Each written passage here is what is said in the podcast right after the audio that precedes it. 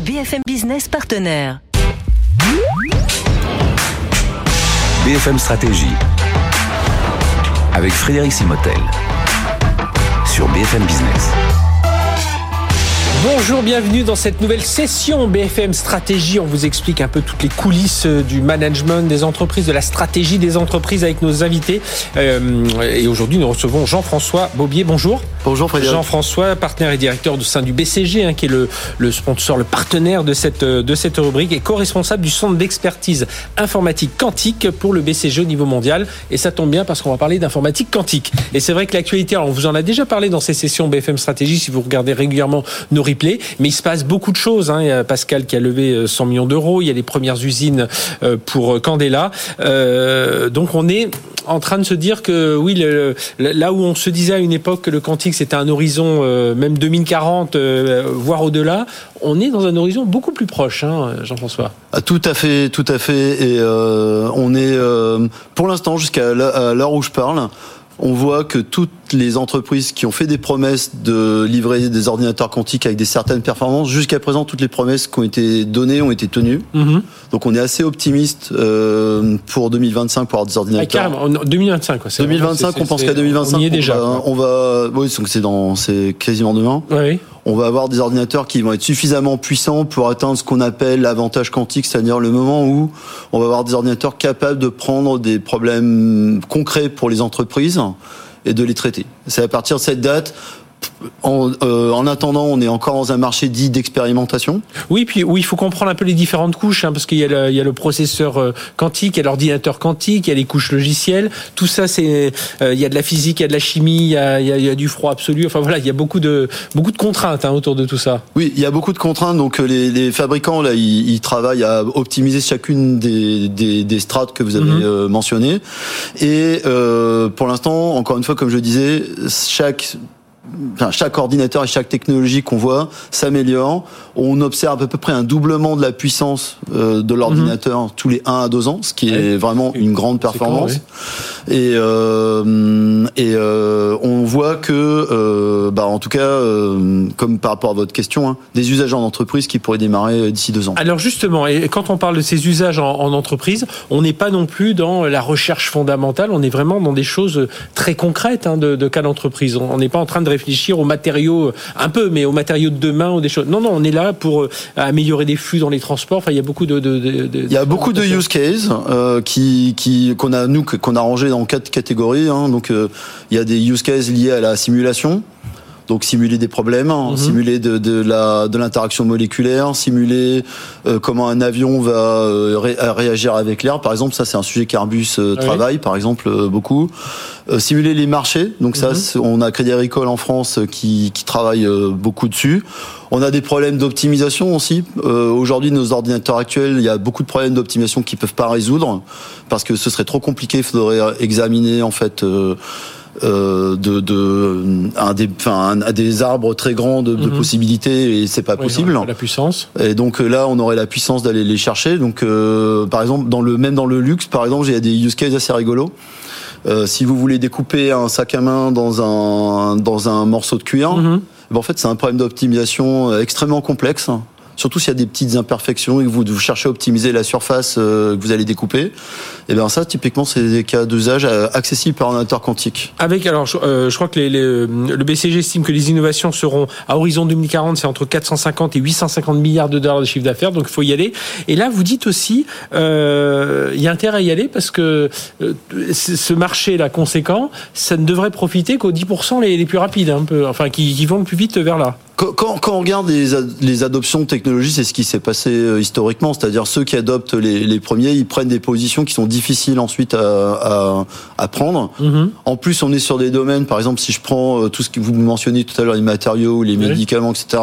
C'est d'être le premier à avoir résolu le problème, vous déposez le brevet et c'est vous qui l'avez. Mm-hmm. Donc, euh... ouais, donc c'est important d'y être, d'y être avant. Et, et dans quelle mesure aujourd'hui, au, au sein du BCG, vous voyez les entreprises s'y préparer? Ah bah écoutez, par exemple, rien qu'en France, hein, on a beaucoup de leaders dans le CAC 40 hein, qui, qui s'y préparent. hein. Mhm. On a, euh, comme Oui, je disais parlé Airbus tout à l'heure, euh, voilà, Crédit Agricole, Airbus, Total, euh, EDF, euh, LVMH, L'Oréal, pour pas les citer, mais bon, beaucoup de beaucoup d'entreprises s'y s'y intéressent. Et pour s'y préparer, il y a pl- plusieurs choses à faire. La, la première, probablement, c'est de déjà de d'essayer de trouver les use cases qui sont Oui. pertinents pour vous Mhm. Parce que chacun a une industrie particulière et euh, je vous dis là l'exemple du découpage de cuir fallait le trouver quand même fallait réfléchir un petit peu pour le, le trouver il, il s'avère qu'il a de la valeur par exemple Euh, et puis il faut commencer à euh, éduquer des, du- des, des- des experts Oui. parce que le problème qu'on va avoir c'est probablement la- le même problème qu'on a eu avec l'intelligence artificielle c'est-à-dire que quand ça va décoller ben, on va s'apercevoir qu'il y a un nombre limité de gens qui savent Mhm. Qui savent il vaut mieux les avoir quand euh, au début que quand tout le monde va les chercher. Euh, et puis, euh, et puis, il faut commencer les partenariats avec les différents participants de l'écosystème. différents. Est-ce que ça veut dire aussi que les, on parlait donc les dépenses dans le domaine pourraient, je vois, hein, continuer de croître de 25% par an pour atteindre 1200 millions de dollars. Est-ce que ça veut dire que les entreprises aujourd'hui, bon, vous avez donné quelques exemples, mais est-ce que ça se chiffre les investissements qu'elles font aujourd'hui Est-ce que c'est en millions euh, dizaines de millions ou centaines de millions Enfin, au voilà. niveau au niveau mondial, l'an dernier, le chiffre d'affaires des entreprises quantiques dans le monde entier, c'était 600 millions de dollars. Donc, donc il y avait, c'est un marché déjà conséquent. Mais pour une entreprise utilisatrice, voilà, à partir de Ça combien va on peut se dire compter, typiquement, ça se compte en de l'ordre du million d'euros euh, à peu près. D'accord, donc c'est c'est absorbable, on va dire. Voilà, on n'est pas en train de, de se projeter. On dans demande des- pas des, c'est pas Voilà. besoin de sommes d'argent conséquentes. C'est quelques millions, enfin Ouais. sur plusieurs années, c'est suffisant pour se Ouais, préparer. donc pour des grands comptes, ça peut permettre, même pour des ETI, ça peut commencer à, absorber tout ça. Euh, que- quel risque vous avez identifié au sein du, BCG pour les entreprises qui n'y vont pas? Ou qui euh, sont un peu trop, parce que tout le monde ira un jour, mais euh, Ah, Alors d'abord, ça va dépendre du secteur. Hein. Euh, je pense que par exemple, si vous êtes dans le monde de la distribution, je pense à Carrefour, par exemple, il y a moins de use case pour qui vous Mhm. concerne, donc vous pouvez peut-être être un peu plus en situation d'attente. Le, le, gra- le risque est pas très important. Par contre, il y a des entreprises où à l'inverse, euh, on pense qu'il y a un potentiel de distribution banques, des- importante. de la santé, la, la pharma, etc. Et- Exactement.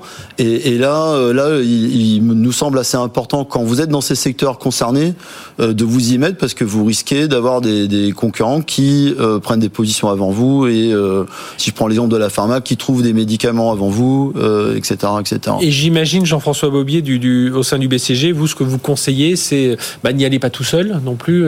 Allez-y, alors, bon, déjà avec l'entreprise, avec votre écosystème, avec des partenaires. Enfin, ça aussi, c'est important. hein. C'est souvent, à une autre époque, on y allait un peu tout seul avec, allez, si on parle de- de- d'informatique, on y allait avec une ESN, euh, quelques éditeurs de logiciels. Là, non, vous dites, il faut vraiment. Faut, faut, c'est un écosystème euh, et il y a plusieurs raisons, euh, je pense, euh, qui expliquent euh, ça. euh. D'abord, il y a, il y a plusieurs technologies quantiques et on Mhm. sait toujours pas aujourd'hui Oui, à l'heure parce que Pascal parle. et Candela, par exemple, c'est pas les mêmes, sont pas Voilà, les mêmes. Exactement. Euh, Candela fait de la photonique, donc ils utilisent des photons, et Pascal euh, utilise des atomes froids, donc il, il piège des atomes, et c'est deux technologies très extrêmement différentes. Mhm. À l'heure où je vous parle aujourd'hui, euh, bon, euh, je- euh, on ne sait pas encore laquelle va, va gagner. Peut-être même que les deux vont coexister. Et que pour certains problèmes, ce sera mieux la technologie Candela, pour d'autres problèmes, ce sera mieux la technologie Pascal. Donc c'est important euh, de pas mettre tous ses œufs dans le même panier, de travailler avec euh, plusieurs. Aussi, il y a beaucoup beaucoup de, de progrès qui sont faits, il y a beaucoup beaucoup d'innovations, et c'est utile et important de s'exposer euh, à différents Et acteurs. puis vous le soulignez juste avant, ce, ce- ce souci des compétences, hein, qu'il faut, faut vraiment avoir les, les bonnes personnes au bon moment sur ces sujets-là. Euh, co- comment se finance l'écosystème aujourd'hui? On arrive, alors on a parlé de, de Pascal qui vient de lever 100 millions, donc Absolument. on se dit, ça y est, c'est en train de se déclencher. On a, on sait qu'il y a Charles Bédé, hein, pour euh, parler de lui parce qu'il est un peu plus connu médiatiquement, mais qui, qui lève pas mal d'argent avec son, son fonds qui c'est Canto- Cantonation. Cantonation, voilà. Il va, y avoir une deuxième version de cantonation d'ailleurs. Mhm. euh, Donc on voit, donc Ouais. euh, il faut, faut se battre évidemment pour des investissements, mais euh, quand même il y a des portes qui s'ouvrent. euh. Le, le quantique est l'un des rares euh, domaines hein, sur lesquels les investisseurs sont encore optimistes, euh, même cette Mhm. année. Hein, euh, cette année, c'est une année assez difficile, hein, on va pas se mentir. hein. L'année dernière était dure. Oui. Euh, sur l'année dernière, par exemple, on a des données. Les chiffres d'investissement s'étaient maintenus par rapport à 2021, qui était une année exceptionnelle. Oui. Et sur cette année, quand on regarde les tendances, ça baisse parce que globalement ça baisse, mais ça baisse moins que euh, les mmh. autres domaines. Il y a beaucoup d'investissements publics aussi, hein, faut pas le, le, le sous-estimer. Il y en a évidemment en France au niveau de BPI France, au niveau de l'Union européenne avec des programmes européens. Mais si je prends les États-Unis, le Chips Act euh, qui a été signé par euh, le, le, président Joe Biden, le quantum est éligible. Ils ont signé plusieurs législations mmh. de pour financer l'informatique quantique. Donc il y a aussi l'argent public assez massif c'est, tout, tout, ça a été enclenché. Euh, on, on, a cité Pascal, on a cité Candela, euh, on sait en a, d'autres, hein, des Atos, euh, des gens comme ça. Euh, ça veut dire qu'en France, on a des acteurs qui, qui, savent tirer leur épingle du jeu dans ce domaine? En, en, en, France, on a, on a, je pense qu'on a la chance d'avoir un écosystème très complet. Il y a cinq aujourd'hui technologies quantiques hein, qui sont connues, euh, donc les supraconducteurs, mmh. les atomes froids, les ondes piégées, la photonique, et puis ce qu'on appelle les spin qubits. Ça, j'arrive pas à le traduire, hein, c'est un peu un peu difficile sur ces cinq technologies, on en a quatre présentées en France. D'accord? On a Pascal sur les atomes froids, on a Candela sur les photons, sur les spin qubits qu'on vient d'avoir, on a C12 et on a Sequence qui vient d'être créé mhm. récemment.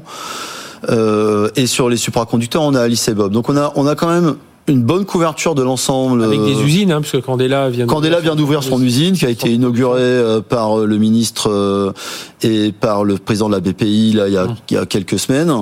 Euh, C'était une usine qui a coûté plus de 10 millions d'euros et euh, ils commencent déjà à assembler les premiers ordinateurs, donc euh, ça se mobilise, oui. Mhm. Donc on, on, arrive à, à, tout ça, et, puis en plus on a deux places fortes hein, en France. On a quand même Saclay, on a tous nos chercheurs. Euh, et puis comme vous le dites, je pense que ce qui, ce qui intéresse aujourd'hui, ce qui peut intéresser les ingénieurs, c'est qu'on est, on part partout. On n'est pas uniquement du quantique pour la recherche fondamentale et fractale et tout ça. On est vraiment on est... les, les, les, flux sur les Airbus, les flux d'air sur les Airbus, le découpage d'un pour un pour un maroquinier on est déjà sur des problèmes très très très très concrets. Et d'ailleurs, j'ai eu la chance là d'être euh, professeur à l'EPITA. Euh, donc l'EPITA vient de créer une majeure pour euh, ingénieurs quantiques. Mhm. Donc cette fois-ci, l'idée c'est de dire que au lieu que, pour l'instant, la plupart des gens qui font du quantique ont des PhD, donc c'est mmh. bac plus 7.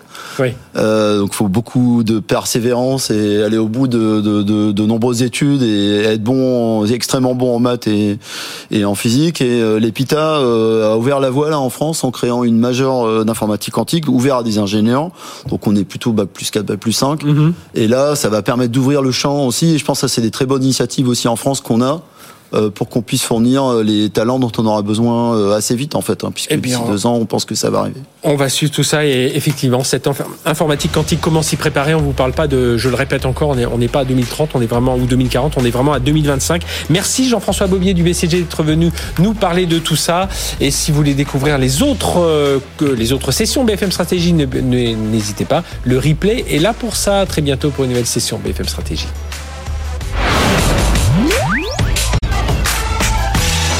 BFM Stratégie sur BFM Business.